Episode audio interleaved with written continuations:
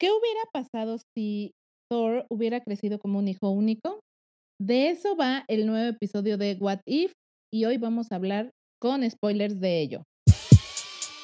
Porque todos disfrutamos una buena película y no podemos evitar maratonear una serie, esto es La Píldora Azul. Lo que necesitas saber de cine, series y cultura pop. Conducido por Cintia.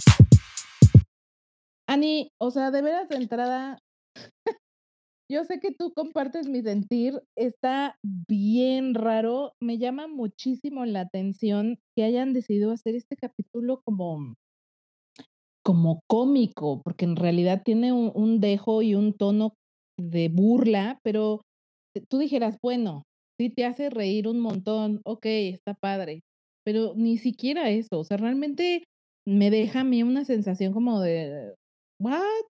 ¿Por? Sí, sí, yo también empezaba como que los primeros cinco minutos del capítulo y yo estaba como de, eh, como por qué o para qué o de dónde, o sea, no. Sí tengo que decir desde ahorita que fue el episodio que menos me ha gustado de la serie y está cañón decirlo porque no me gustó el primero, ¿eh? No me gustó nada el primero. No amé esa realidad, pero híjole, no, no sé si es mi desagrado para con el personaje de Capitana Marvel, no sé si va por ahí, amiga, pero híjole, no, no puedo, no puedo con ella ni en el cómic, mano, ni en el cómic.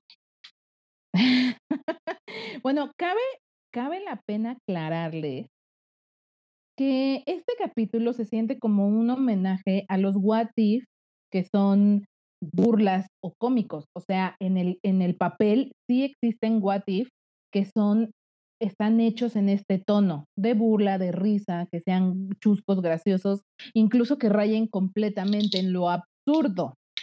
Hay varios números así. Entiendo el por qué decidieron hacer uno, por lo menos, que tuviera este tono, pero la verdad no, te digo, o sea, creo que si hubiera sido verdaderamente gracioso, no importa, no pasa nada, pero se quedó como a medias de todo, o sea, ni disfrutas las burda, las burlas, ni siquiera disfrutas las referencias, porque a mí, o sea, sí dije, ay, qué padre que esté em, Rocket aquí, y que conste que ya les dije que es con spoilers, ya lo saben. Pero pese a, a- ver muchos cameos o ver la presencia de muchos personajes que a lo largo de la saga del infinito han sido relevantes, no se, no se disfrutan, ¿sabes? O sea, yo, yo hasta No, me molestaba porque decía, ay, ahora resulta que estos y estos se conocen y son amigos, si en la línea convencional del tiempo o la línea canon del tiempo, pues ni siquiera habían cruzado caminos, ¿no? Entonces, como que mi mente, mi mente se, se- como que se iba mucho al, no, esto no puede ser, o sea, es que esto no es así, este, este no debería ser asado. Entonces, como que me, me, sí me hizo mucho cortocircuito y creo que por esto no lo disfruté. sí, exacto, hay bastantes apariciones de muchos personajes y eso en teoría está bien, pero eh, ya aplicado, la verdad es que no, algo no termina de cuajar. ¿Sabes qué? Lejos de ser un episodio cómico, yo, yo sentía como que los estaba ridiculizando y no sé si esa era la intención, pero a mí la verdad es que me dio hueva, o sea, me dio mucha flojera porque hemos tenido toques de comedia en otras producciones también de Marvel o dentro de la misma serie, este, no sé, por ejemplo, el episodio pasado con la aparición de Kurt y el, y el, este, el Ant-Man, ¿no? El, ¿cómo se llama? Paul Rudd. Paul Rudd, ajá. Ajá, siendo solo la cabeza, entonces tienes ahí unos momentos chuscones, y ah, pues más o menos, ¿no? Pero aquí, de verdad es que yo, yo no sé si llegué a pensar como de, ah, esta me tenía que dar risa, ah, ok. Bueno, ahorita que me caiga el chiste ya me río, se los juro, ¿no? O sea, no. Así es, o sea, te digo, o sea, está bien, bien raro. Y bueno, para dar contexto a quienes no lo han visto y les encanta el chisme como a nosotros, este, este capítulo se llama o hace referencia al Party Thor o al Thor fiestero. Eh, en un universo que no es el canon, em, como saben, Odín decidió adoptar o secuestrar en realidad a Loki y criarlo como un hijo propio. En esta realidad, eso no sucede. Así es que Thor termina creciendo como un hijo único y como buen hijo único para los que les caiga la pedrada, pues crece muy consentido, ¿no? O sea, crece creyendo que no, como irresponsable, como como muy desenfadado, muy relajado y muy fiestero, por supuesto. Así es que, eh, Thor aprovecha el sueño de Odín, el sueño reparador de Odín, que sucede cada no sé cuántos miles de años, y que su mamá decidió irse de, mm, eh, de Asgard, ¿no? A visitar a su a sus parientes, para armar la mega fiesta intergaláctica del de de de del momento, y decide hacerlo en Midgard, o sea, la Tierra. Y por supuesto que Shield no está muy de acuerdo, porque en e en la parranda, como que y y le caen todos, por eso les decía que hay un montón de cameos, porque literalmente le caen todos los personajes o razas que hemos visto a lo largo de todas las películas. Le caen a la fiesta, y la fies la fiesta se empieza a descontrolar, la fiesta que empieza en Las Vegas, se empieza a super mega descontrolar, se esparce por muchas regiones del planeta, y entonces ya a Shield ya no le gustó este asunto, porque Jane Foster, que también sale en este episodio, había se había dado cuenta que había explotado un planeta, un par de, no sé no no sé si fueron meses o años atrás. Como con la tiempo con la atrás. ajá, con la misma marca que está dejando Thor ahora en la Tierra. Entonces, con ese agobio de que la fiesta se descontrole, grado se destruye el planeta, literal. Deciden ponerle un alto. ¿Y a quién a quién más? Díganme ustedes, ¿a quién más recurriría Fury o Shield? ¿Cuál sería su arma secreta en este punto del tiempo en el que yo yo yo entiendo, no sé si a ti también, Anny, te pasó que está situada como como en en la época de Thor 1, de la película de la primer película. Entonces, en este momento, que no hay un grupo de vengadores, ¿quién creen que va a recurrir a recurrir? Sí. Pues, a la Capitana Marvel. Así es que viene la capitana a defender el planeta, a lidiar con Thor, que yo me parece justo creo que de los personajes más poderosos del MCU definitivamente son Thor y Capitana Marvel. O sea, sí se echan un quien vive, y de hecho, hay una secuencia de pelea, de una confrontación, un enfrentamiento entre los 2, que creo que es lo más rescatable del episodio. O sea, sí es como esto sí me gustaría verlo en pantalla, en live action, o sea, verse verlos enfrentar a estos 2 personajes que son de los más poderosos, eso sí creo que estaría muy cool. Y bueno, lo más, eh, absurdo de todo el episodio, si hasta este punto no no no les ha parecido absurdo es que para que quien verdaderamente logra controlar el desenfreno, la fiesta desenfrenada es Frigga, la mamá de Thor, porque, pues, es la mami, ¿no? Entonces, ¿quién quién mejor para controlar al príncipe, este al príncipe consentido y bobo que su mamá? Es Entonces que sí tiene sentido, amiga. Ya cuando te avisaba tu mamá que ya iba de regreso para la casa, era como de: "¡Rápido! ¡Limpien! ¡Sálganse!". Exacto.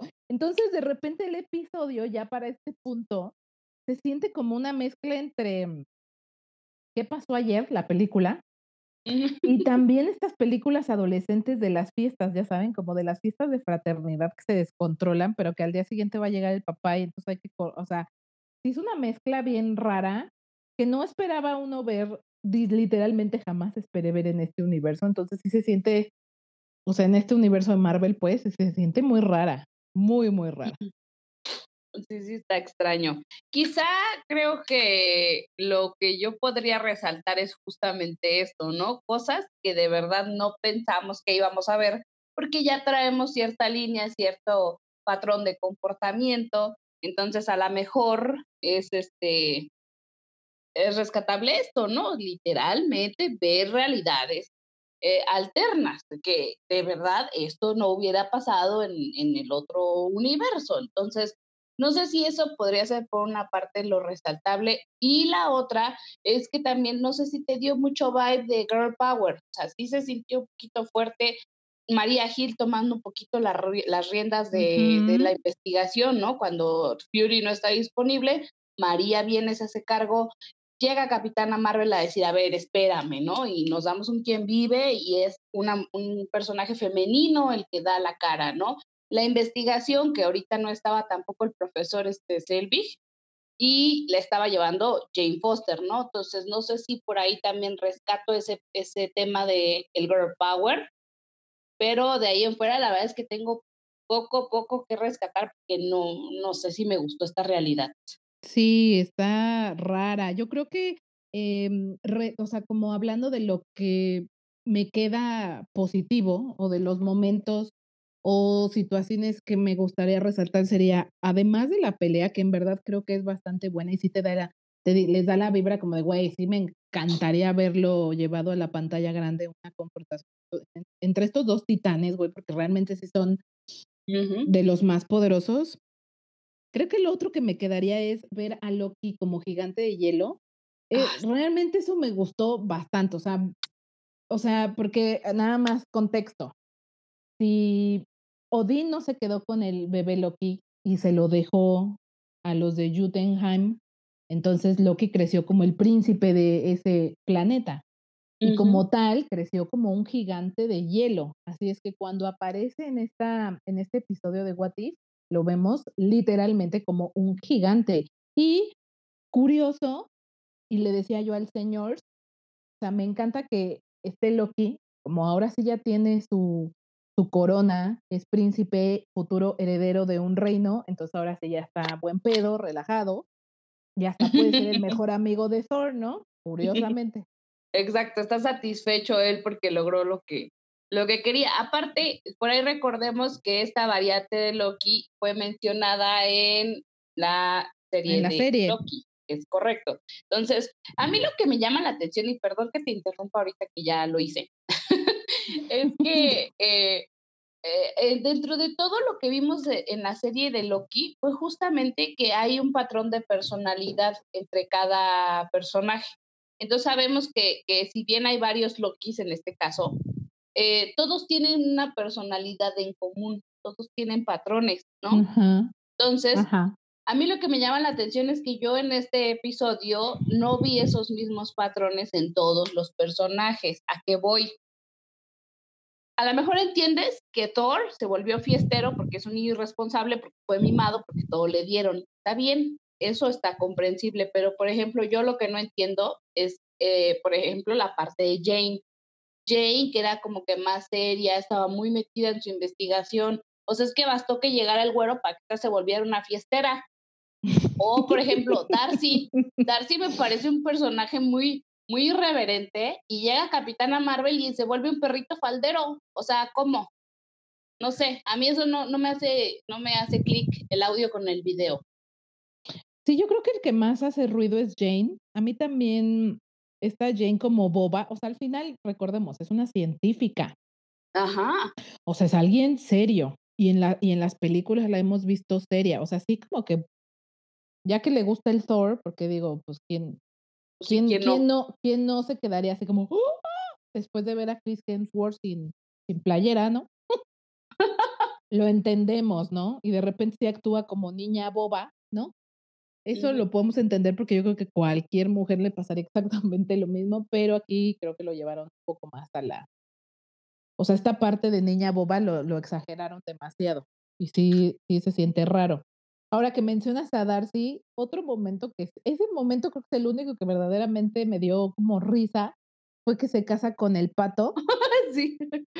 Porque primero, este, le dice como vámonos al buffet, no sé qué, ah, sí sale, pero no, pero no te, no crees que estamos saliendo, eh, Cortea se están casando en Las Vegas, ¿no? Entonces, no sé, ese, ese, ese detalle sí dije, güey, qué tontería, ¿no? sí, a mí también me dio risa.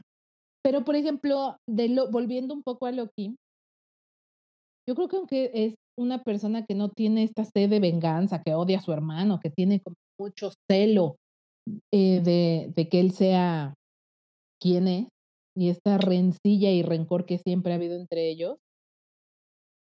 Aunque esa parte no existe y más bien ahora te digo son como, eh, partners in crime, ya sabes, para la fiesta, aunque esa parte cambia, sí sigue siendo egoísta, ególatra, sigue teniendo partes muy básicas del personaje de Loki, que la verdad estuvo estuvo bien que conservara, ¿no? En pro de que no te hiciera tanto ruido. Ahora, otra otro detalle que es muy importante que no olvidemos es que sale Thor sin barba, algo que no hemos visto en todo el em o sea, es la primera vez Mm. que sale sin barba, y aunque parezca un oh, parece un detalle tonto, no sé si te Ujú. pasó, Ani, que recién empezaba el episodio y decía: "Bueno, este tiene algo raro, ¿pero qué?". ¿Por qué se ve como como príncipe valiente, no? Porque me dio el vibe de del príncipe encantador de Shrek. Sí, así Y yo decía: "Güey, ¿por qué por qué se ve raro?". Ya hasta después me cayó el 20 que no tiene barba, curioso, ¿no? Que incluso parte de su apariencia física cambia tan solo por el hecho de que creció diferente, creció en un mundo distinto. Y yo creo que el mensaje es es muy importante, o sea, al principio, Uatu explica que parte de nuestra personalidad, pues, se ve forjada por nuestro nuestra infancia, ¿no? Nuestra niñez. Y en el caso de Thor, y que es una parte que a mí me gustaría igual remarcar, para el personaje de Thor, la relación con Loki es extremadamente importante y vital para que él se convierta en el héroe que tiene que convertirse. Lo forja lo moldea como el Thor que conocemos. Entonces, sin ese elemento, tenemos un Thor completamente distinto. Entonces te lleva a la reflexión de pensar, tú que también tienes hermano, ¿qué hubiera pasado si hubiera crecido como niña, como hija única? A lo mejor hubiera tenido mejores cosas de niña, ¿no? En lugar de estarlo compartiendo con el hermano, pero ¿sería la misma? ¿O Sí, sería no. fiestera? ¿Sería fiestera como como Thor? ¿Muy Seguro. Y es que hay muchos muchas cosas que llaman la atención, porque también, por ejemplo, otro detallito que que tuvimos en este episodio, al inicio de la serie vimos a una Nebula con cabello, con menores alteraciones, porque recordemos que Thanos vio se vio influenciado por T'Challa. Eh, sí, Pero en este episodio, no sé si notaron también que Nebula estaba ya calva y con algunas alteraciones. Eso nos sugiere que tiene un Thanos que no que no está en el mood de buena onda que lo vimos en episodios pasados, ¿o qué habrá sucedido ahí? Te deja esa incógnita, estoy totalmente de acuerdo. Exacto. Aunque, como que, te digo, tiene un poco de todo, tiene momentos eh, medio chuscones, tiene momentos que te hacen cuestionarte, como este de Nebula, o tiene momentos completamente absurdos, como al al este personaje que que crea el Ragnarok en Thor. Eh eh, bueno, en Asgard, este, coqueteándole a la Estatua de la Libertad, o sea, eso es completamente ridículo y absurdo. O sea, Ujú. no no no no no no tiene ni pies ni cabeza.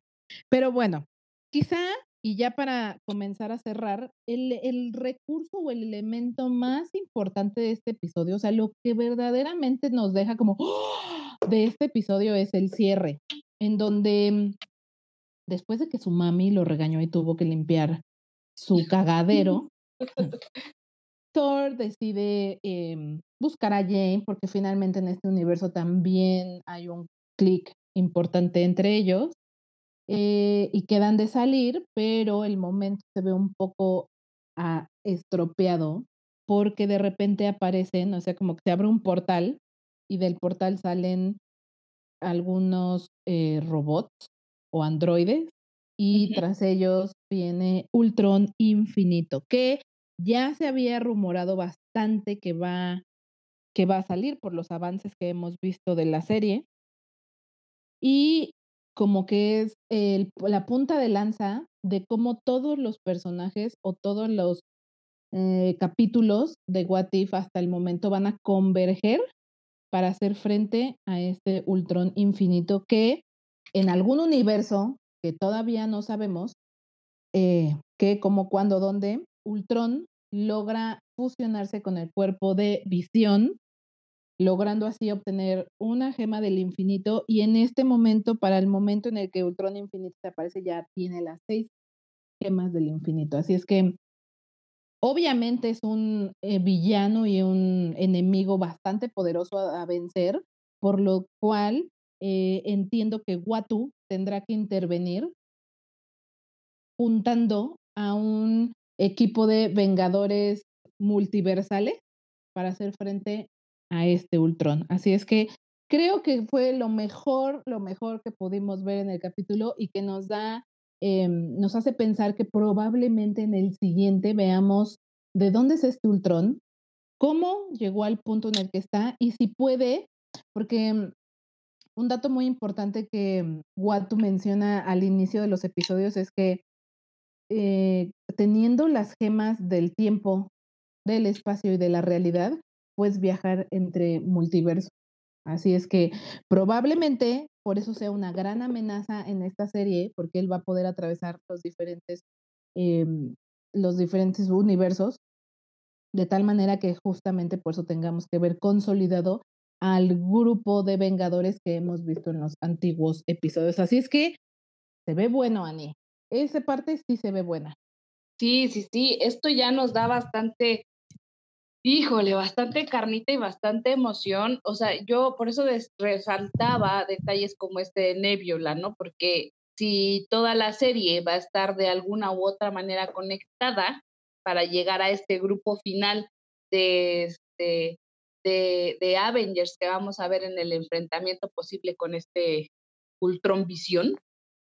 Eh, híjole, no sé, a mí ya me, ya me empiezan a coser las habas, ¿no? Porque aparte hemos tenido teasers que nos dejan ver un poquitito quiénes van a estar por ahí, entonces se alcanza a ver un Black Panther que, que ya vimos ahorita que está este con encarnado por Killmonger. Tenemos también por ahí a T'Challa como Star-Lord, vemos a una Gamora con las navajas de Thanos, que vamos a ver yo creo que en el próximo episodio cómo es que eso sucede o cómo es que tenemos a esta Gamora de esta forma. Y entonces así, ¿no? Varios personajes que hemos tenido ahí. Aunque te caga mal, por supuesto, Capitana Marvel va a estar aquí. Claro, y Capitana Britannia, ¿no? Eh, Capitana, sí, la mm, Carter. Capitana Carter también. Y probablemente también veamos, se ha, especulado mucho sobre Black Widow posapocalíptica, que también es uno de los episodios que falta por estrenarse. No sé si primero veremos em, como un antecedente de este Ultron infinito o quizás nos, vayamos con esta Black Widow, pero el equipo va a estar conformado por varios personajes femeninos, así es que también, también se veía ahí, además de este Thor fiestero se veía al, al Doctor Strange eh, Grandmaster, no sé cómo le llaman, al que es como malvado. Ajá, sí. O al, o al hechicero supremo, no sé cómo demonios le llaman a, a esta versión malévola. Entonces, va a estar interesante ver cómo a varios de estos eh, personajes que ya tuvieron su episodio en individual, verlos juntos formar un equipo para hacer frente a este enemigo que que bien podría ser como equiparado con Thanos, tan solo por tener todas las gemas del infinito. No, sí, seguro, o sea, seguro, es una amenaza súper segura, pues imagínate, ya en la, en la segunda entrega de los Vengadores era suficientemente amenaza como para unir a tanto, a tanto talento, siendo solo Ultron, ahora siendo el Thanos, siendo Thanos con las seis gemas, fue suficiente amenaza para traernos a todos, a la galaxia y a los terrenos, ¿no? Los de la Tierra. Y entonces imagínate estos dos juntos, híjole, ahí eso sería una bomba. Es, como que esto va a estar perro, amiga, va a estar perro. Eh, sí, eh, me, me, expresaste perfectamente mi sentir en este momento. Sí, pues Así es que no había otra palabra. No, la verdad es que no. Así es que creo que creo que me quedo con eso. O sea, sí estoy de acuerdo contigo, no fue el mejor episodio. Eh, yo creo que para el último mm, What If vamos a hacer un recuento del 1 al, son 9, ¿no? Del 1 al 9, del mejor al peor, porque definitivamente no fue de los mejores, pero nos regaló este guiño a Ultron Infinito, así es que digamos que me quedo con esa parte. Exacto. Se las vamos a pasar solo por eso. Exacto. Y pues sí me dejan con bastante deseo, necesidad de ver el siguiente episodio para, o sea, me encantaría terminar de ver conformado este equipo y, una lucha contra Ultron Infinito. Así es que, pues nada. Muchísimas gracias, Ani.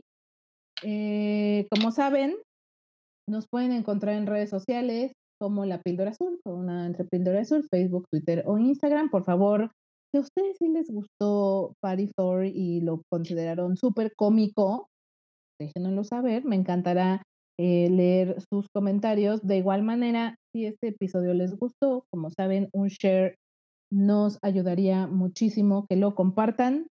Muchísimas gracias a todos por darle play y nos escuchamos en el siguiente episodio. Chao. Chao.